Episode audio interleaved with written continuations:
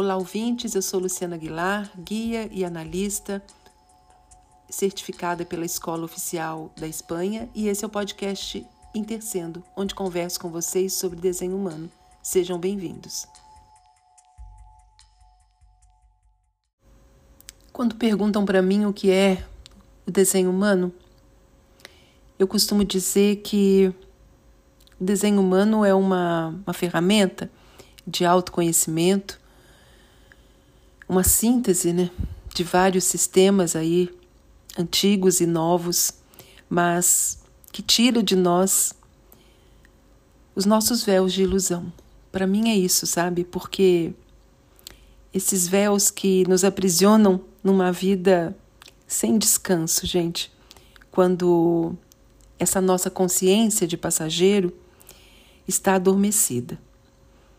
Então, porque a única coisa que as pessoas sabem fazer é, quando estão identificadas com o que elas não são, elas acabam correndo atrás de desejos para se tornarem reais, né? E esses sonhos que todos têm de uma forma generalizada seguem um roteiro sempre dentro de uma normalidade e que somente por isso não pode jamais despertar esse nosso verdadeiro propósito de vida, porque nós somos seres únicos e individuais. E é isso que nos mostra o desenho humano, né? E nesse filme, com roteiros repetidos, com fórmulas de sucesso que às vezes funcionam, sim, vão dar resultados, mas nada mais são do que um protagonismo repetido, muito embalado numa capa de vaidade, né? Que de maneira nenhuma pode sustentar a leveza do nosso espírito único que veio experienciar a vida com um potencial inspirador, né? Essa inspiração é porque se nos reconhecemos que Nunca haverá, nunca houve uma forma como a nossa, né? Um corpo como o nosso que abrigue esse nosso espírito e que seja igual. Então, desenho humano é uma oportunidade de você voltar, né, para o teu ser, se reconhecer, bancar quem você é e redescobrir uma nova existência com um significado muito muito seu, né? Não eu ia dizer maior, mas não é maior, porque aqui ninguém está indo atrás de nada para ser mais, para ser melhor, para ser maior, que é a linguagem do mundo homogeneizado que a gente vê por aí. Que qualquer coisa, seja um produto que a gente compre, é um creme é para você ficar com a pele mais rejuvenescida. Um sofá é para você ficar mais confortável. Uma casa com jardim é para você ter mais liberdade. Um carro uh, com esse esse é, adereço adicional é para você ter mais possibilidades de estar tá conectado com coisas modernas. Perceba que a propaganda do mundo é sempre nesse feitio de nos levar para cima, né? para algo mais e melhor, como se nós fôssemos pessoas medíocres, rasas, é, diminuídas na nossa pequenez, porque não chegamos ali no topo da pirâmide. E essa é uma mensagem que vai trazendo em, em todos nós uma sensação de incapacidade, porque se você não, não consegue realizar isso que a tua mente cria como um roteiro, é, você fica em desvantagem com você mesmo, né? E é uma vida sem descanso, onde não se pode ter a percepção? Porque nós estamos falando num ser de nove centros com um potencial de sentir, né? esse sentimento ele só pode acontecer quando eu estou conectada com o meu espírito. Se o meu espírito está adormecido, eu não sinto. Os sofrimentos do homem moderno, do ser de nove centros, são sofrimentos muito sofisticados. São sofrimentos e dores é, que estão amparados por necessidades que nos são impostas, né? que nos são colocadas como objetivos e metas que muitas vezes não são nossas. Então, existem dois caminhos aí que a gente pode chegar nisso. Um é pela própria criação, né? Pelo próprio condicionamento que você teve aí trazido na sua criação, na cultura, no lugar de onde você veio. O outro é por um um olhar é, comum, né? Um olhar que não olha para dentro, mas olha para fora. E se a gente olha para fora, o mundo tem muito estímulo.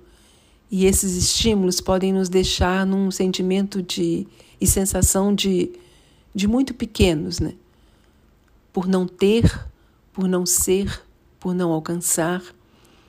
E, e aí nós nos damos uma nota de menos-valia e a vida se torna um, um sofrimento, onde quando se consegue subir um degrau nesse pódio, você quer ir para mais outro e fica só nesse looping.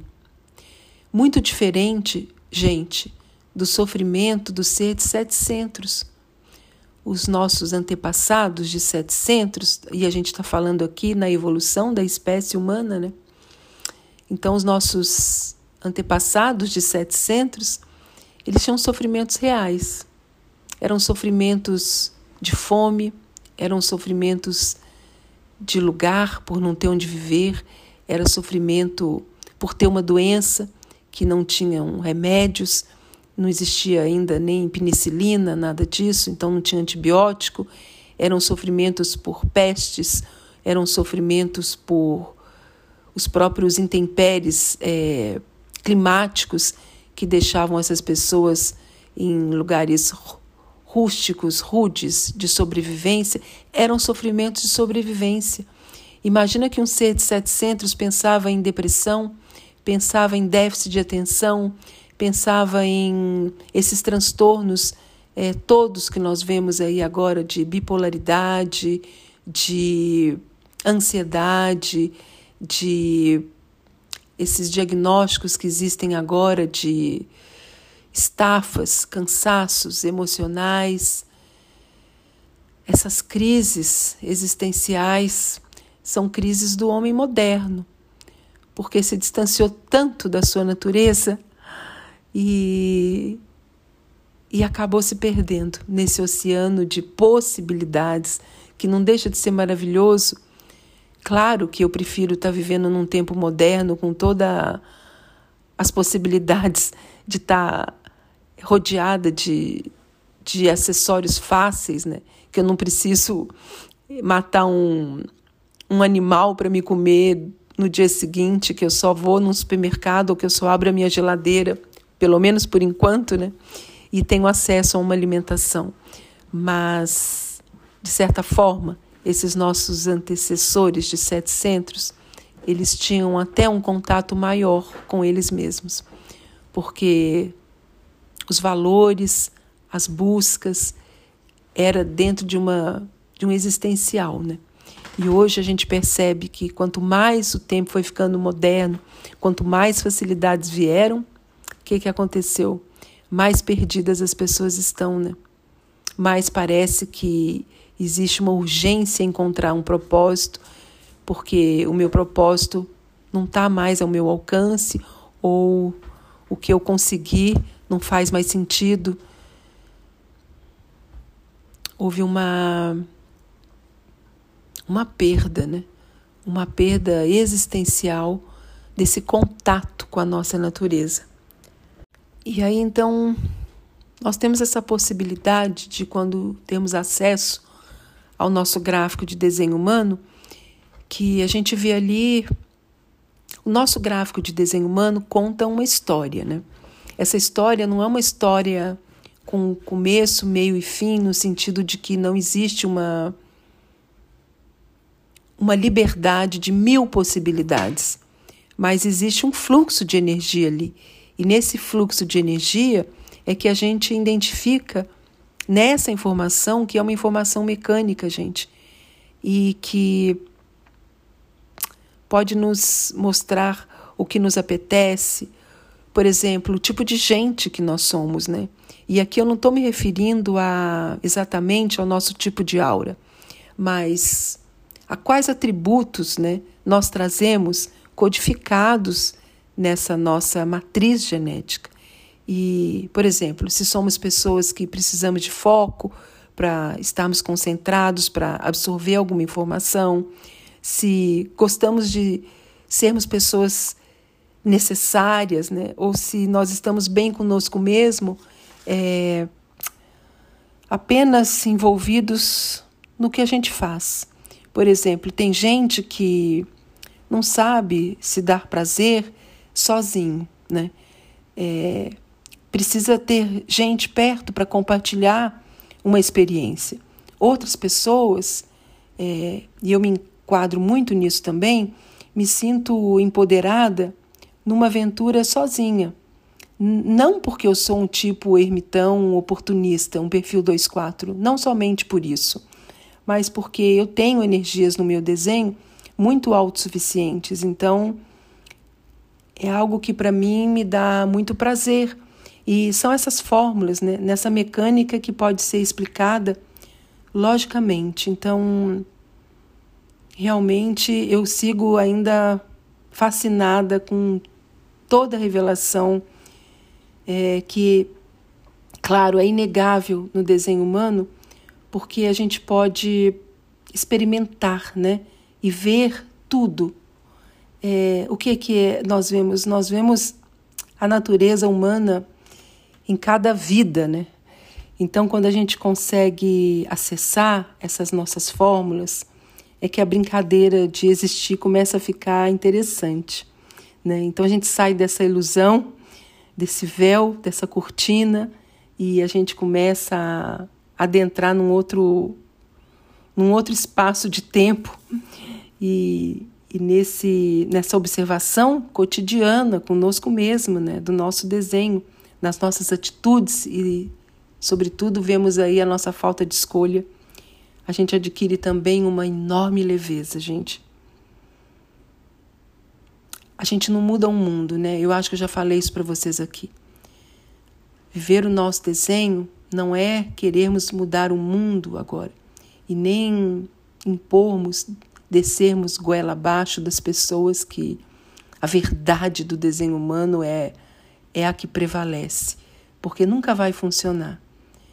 Ou você vê, ou você não vê, mas o nosso espírito tem esse potencial de ser auto-refletido na forma. Então, quando a gente começa a reconhecer quem somos, nós vemos que nós somos parte de uma engrenagem humana e, e onde realmente o que vale é,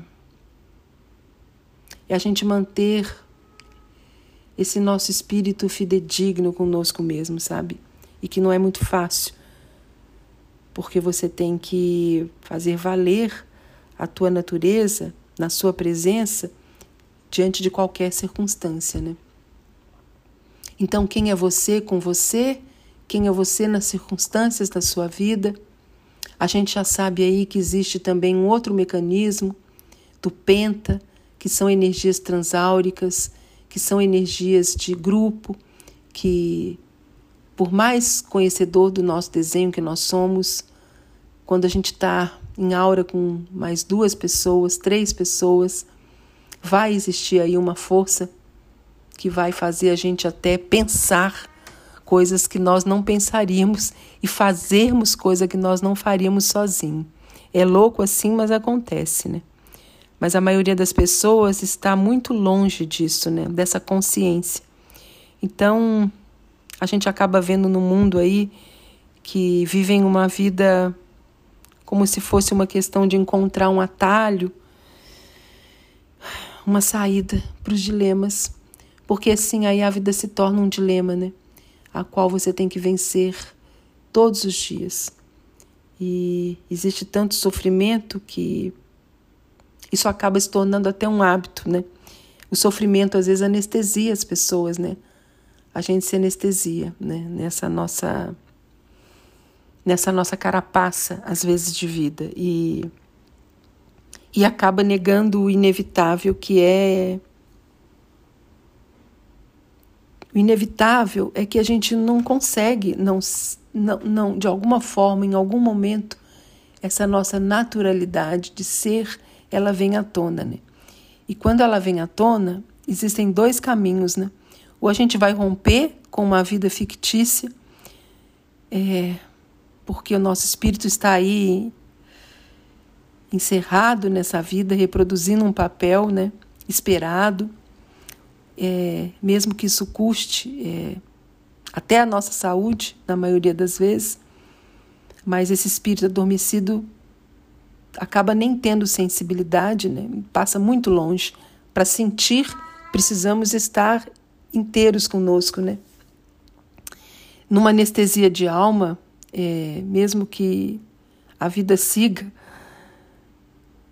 só cumprindo protocolos num mundo homogeneizado e às vezes até ganhando prestígio, viu, gente? Porque o não ser, ele o nosso não ser, ele adora ter o nome na história, deixar o nome na história, né? Então não é questão de uma hierarquia a nível de status social. A hierarquia aqui nós estamos falando na hierarquia do espírito, né? Do quanto o teu espírito não está corrupto com os teus sentires. Pois é, Lula, é isso. Eu vou interromper aqui, gente. E nós estamos chegando aí em dezembro, hoje é o dia primeiro. Então eu senti de fazer esse podcast para vocês porque nós entramos no quarto da mutação, já tem um tempinho. Cada quarto da mandala é, por três meses e são temáticas, temas que vão influenciar a todos nós. E agora, nesse quarto da mutação, né, a qual nós estamos, e percebe isso, né? A gente entrou tem um tempinho, Agora a gente chega em dezembro e isso parece que vai se intensificando. O mês de dezembro é um mês bastante. Eu ia usar a palavra denso, mas não é denso. É um mês que mexe com as nossas, os nossos sentimentos, né? Primeiro porque existe também pelas portas da mandala, mais adiante, quem sabe eu falo isso para vocês aqui, existe aí uma mecânica de fechamento de ciclo, né? porque daqui a pouco, lá para janeiro, nós entramos no começo do ano do rave e vai nos dando uma sensação também de términos. Mas a própria mutação, é o quarto da mutação, é um momento onde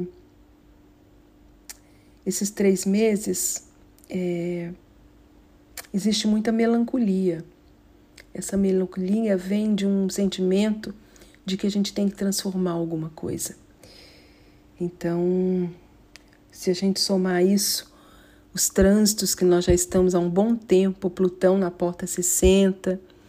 Plutão na porta 60, pessoal, a porta das restrições, né?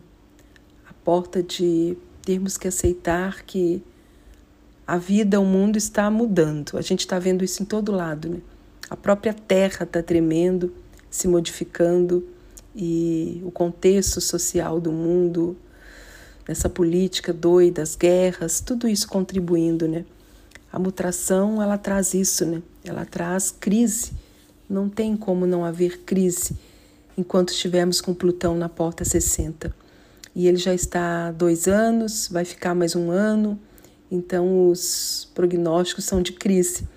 É, crise para vir algo novo, para emergir algo novo. Né? Então precisa exterminar, precisa romper, precisa transformar.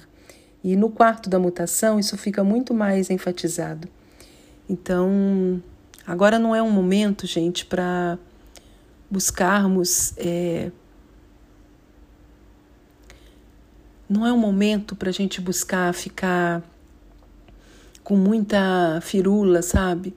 É, é um momento para gente, não é um momento para gente planejar sobre o futuro, para gente ficar com muitos projetos idealizando. O programa nesse momento nos impõe um recolhimento, sabe? Nos impõe estarmos conosco, estarmos num, num sentimento de olhar para dentro, é,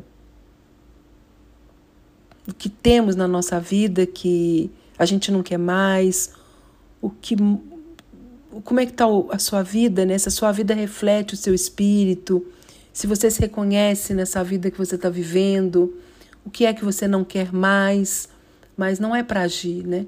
É para isso ficar germinando ali. E isso sim traz melancolia.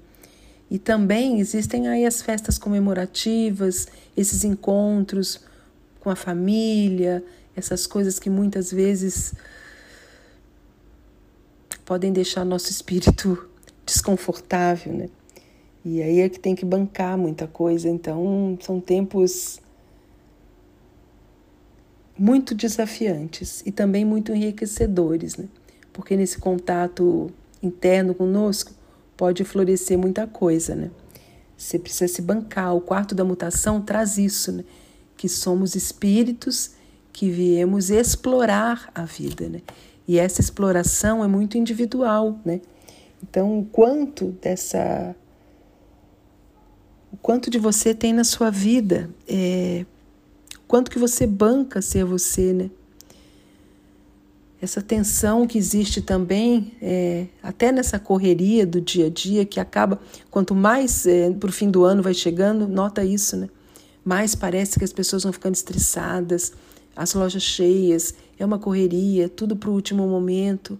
Isso também tem a ver com as portas que nós transitamos, que são muitas portas do centro da raiz. E o centro da raiz traz pressão.